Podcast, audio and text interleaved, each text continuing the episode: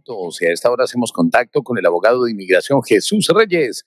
Si usted tiene alguna pregunta de inmigración puede comunicarse a nuestro estudio en este momento en el 305 594 0883 305 594-0883 y va a poder eh, hacerle la pregunta al aire al abogado Jesús Reyes, que hoy viene con un look especial. También tiene que verlo, no se lo puede perder aquí en vivo y en directo porque espectacular. Vean el toque del blazer eh, blanco, Impresionante. Así es. Bueno, queremos darle la oportunidad también a la gente de que nos vea en video, que nos vea, así que puede conocer a la, bueno, que ya lo conocen en televisión, en la pantalla grande, porque lo ven en todo lugar, en todos los uh, shows de inmigración de Univisión, de Telemundo, así que bienvenido, qué bueno tenerte. No, vale, gracias, gracias por, por, el cariño, gracias por todo. Y no, una, una, semana, otra semana más. Este, le damos gracias a Dios por otra, otra semana de bendiciones. Muchas noticias de inmigración, como siempre, pero para eso estamos, para informar a nuestra gente. Muy bien, entonces vamos a invitar a nuestros oyentes para que consulten al aire con el uh, abogado Jesús Reyes, uh, 305-594-0883, 305-594-0883. Buenos días, ¿quién habla? Buenos días. El abogado le escucha, adelante. Sí, buenos días. Eh, cuando se hace un ajuste de estatus y tiene que hacer un, un perdón por fraude, por fraude migratorio, eh, ¿cómo se pide el perdón? Cuando, justo cuando se hace la aplicación o sea, se pide ese perdón después que ha sido aprobado? ¿Cómo es? Gracias. Sí, buena, buena pregunta, pero detrás de esa pregunta hay muchos detalles que eh, sí le recomiendo que, lógico, busque, busque asesoría. Eh, hay casos donde no es necesario someter un perdón, sobre todo si la persona, el aplicante entró de forma legal a los Estados Unidos y aunque después se haya quedado indocumentado, indocumentada, eh, si esa persona, digamos, lo pide un familiar inmediato, ya sea un hijo mayor de 21 años, eh, que sea ciudadano, hijo, hija, o un cónyuge eh, ciudadano, ciudadana, entonces existen en ciertos casos, de nuevo, dependiendo cómo entró la persona y quién está pidiendo a la persona, donde no es necesario un perdón. Ahora, ¿cuándo es necesario un perdón? Entonces, primero tiene que haber una solicitud familiar aprobada para luego después someter el perdón. Ahora bien, hay casos donde no solo se necesita hacer un perdón, se necesitan hacer varios perdones. Por eso le digo, eh, esto le doy, digamos, el contexto, lo pongo en contexto, pero eh, es importante saber los detalles eh, del caso y por eso sí les recomiendo que, que sea asesorada. Bueno, y la pueden asesorar el doctor Jesús Reyes, ese es el número donde la Triple ocho, mi gente, triple ocho, seis cuatro cuatro, tres seis ocho tres, triple ocho, seis cuatro cuatro, tres seis ocho tres. Vamos ahora con más oyentes. Buenos días, ¿quién habla? Hola. Buenos días, Yesenia, ¿me escuchan? Sí, Yesenia, te oímos. Y el abogado también. Gracias. Eh, estoy llamando porque yo tengo el programa DACA y mi mamá me pidió como una solicitud, ella se hizo ciudadana el proceso duró tres años y me llegó una carta donde dice que porque yo pasé un tiempo eh, ilegal con visa en los Estados Unidos antes de pedir el DACA, eh, tengo que pedir un perdón y viajar a Colombia para poder recibir mi residencia en Colombia y tengo que comprar una visa. Pero yo no quisiera viajar a Colombia porque me da miedo y para mí es un riesgo que de pronto me dejen en Colombia porque estoy viajando con un perdón. Pues yo quisiera saber si hay una posibilidad de que uno pueda hacer una carta o, alguien me pueda asesorar bien para que yo no tenga que viajar a Colombia a recibir mi residencia, sino que la pueda recibir acá. Perfecto.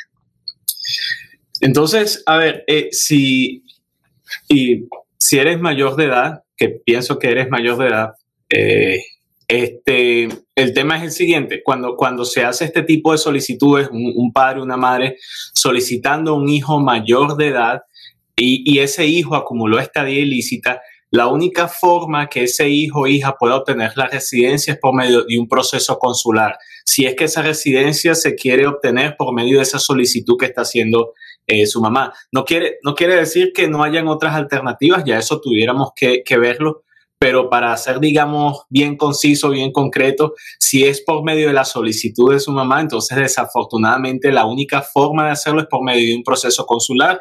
Ciertamente, si se acumuló más de 180 días de estadía El proceso consular, dices tú, tiene que ir a, a su país, entonces. Tiene que ir a su país. Ahora, eh, hay excepciones para personas, digamos, que están también solicitando asilo y entonces no pueden regresar a su país por razones de seguridad. Entonces se pide que se haga el trámite en otro consulado. Pero el, el, la jurisdicción del caso, la, digamos, las personas que tienen el poder de decidir el caso, no fuera UCIS aquí inmigración, fuera el consulado para ese, ese tipo específico de casos.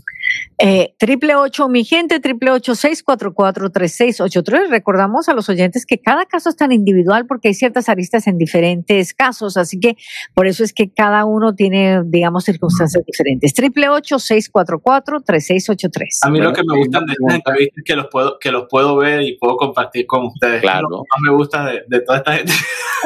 Esa es la mejor, la mejor opción, el poder compartir. Sí, sí, toca, toca hacerlo así. Mire, dice una, eh, eh, una de las seguidoras en Facebook, Clementina, dice, tengo una amiga en un centro de detención y le piden una carta de una persona para un parol condicional. Ya, normalmente cuando una persona está detenida por inmigración, para que la persona pueda salir con un, eh, ya sea con una fianza con, o con un parol que se llama o, o que pueda salir, digamos, bajo palabra, por lo general los oficiales de deportación van a pedir eh, una carta de un patrocinador, alguien que se haga responsable de esa persona, alguien que diga, bueno, yo soy residente, yo soy ciudadano, esta es mi relación con la persona que está detenida y yo me hago responsable financieramente de esa persona y tiene que demostrar que tiene las finanzas para hacerse responsable y también que eh, demostrar que la persona ciertamente vive aquí en los Estados Unidos. Entonces, eh, a eso es que se refiere y sí es importante, eh, sí es importante dar esa información porque de otra manera eh, los oficiales no van a dejar libre a la persona. Tenemos muchísimas llamadas y tratamos de avanzar con ellas. Vamos con la próxima, Raúl. Buen día, buen día. ¿quién habla? Sí, buenos días, mi nombre es Vilma. Hola, Adelante, Vilma. Vilma. Eh, estoy- eh, buenos días, bendiciones. Quería hacerle una pregunta al abogado. Eh, mi hermano intentó entrar aquí al país hace como 15 años. A él lo detuvo inmigración y lo deportó para mi país. Ahora él quiere solicitar una visa, quiere ir a la embajada americana a ver si, si él puede solicitar una visa. ¿Él tendría algún problema con eso que pasó hace años? Entonces no debería, por lo general, las, eh, las penalidades de una deportación son de 5 a 10 años. Me dice que ya han pasado 15 años. Sin embargo, eh, los- de nuevo otra vez hablando del consulado, los oficiales consulares tienen mucha discreción de aprobar o de negar una visa, aunque legalmente él ya estuvo fuera del país lo suficiente como para pedir otra visa, igual seguiría siendo a discreción de oficiales consulares que le permitan tener otra visa para, para poder entrar. Lo mejor es que intente, intente aplicar a la visa o vea si califica algún, alguna petición familiar, si alguno de ustedes es residente, ciudadano americano, entonces posiblemente en vez de una visa también se puede hacer una petición familiar. Tenemos muchas llamadas, muchísimas. La próxima. Bueno, hay una pregunta. Mi primo y yo somos chilenos jugadores de fútbol profesional. Estamos acá con visa de estudiante. ¿Habrá alguna posibilidad para que nosotros nos mantengamos en el país legalmente? Definitivamente, si, son eh, jugadores profesionales y hay un equipo eh, para que los quiera solicitar, los quiera pedir, así como una petición laboral, pero más que todo para que jueguen en ese equipo, entonces hay una visa especial para, para, para atletas. Entonces se puede hacer un cambio de estatus basado en esa visa que posteriormente les puede hasta dar la residencia.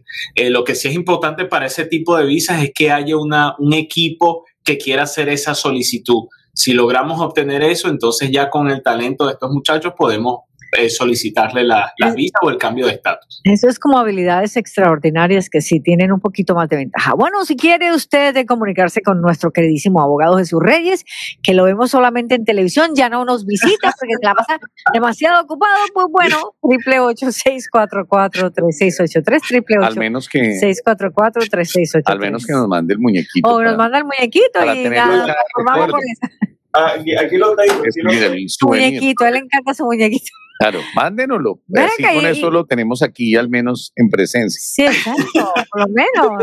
Triple ocho, eh, 644-3683. También puede, pues nada, eh, hacer una cita a través de su teléfono WhatsApp.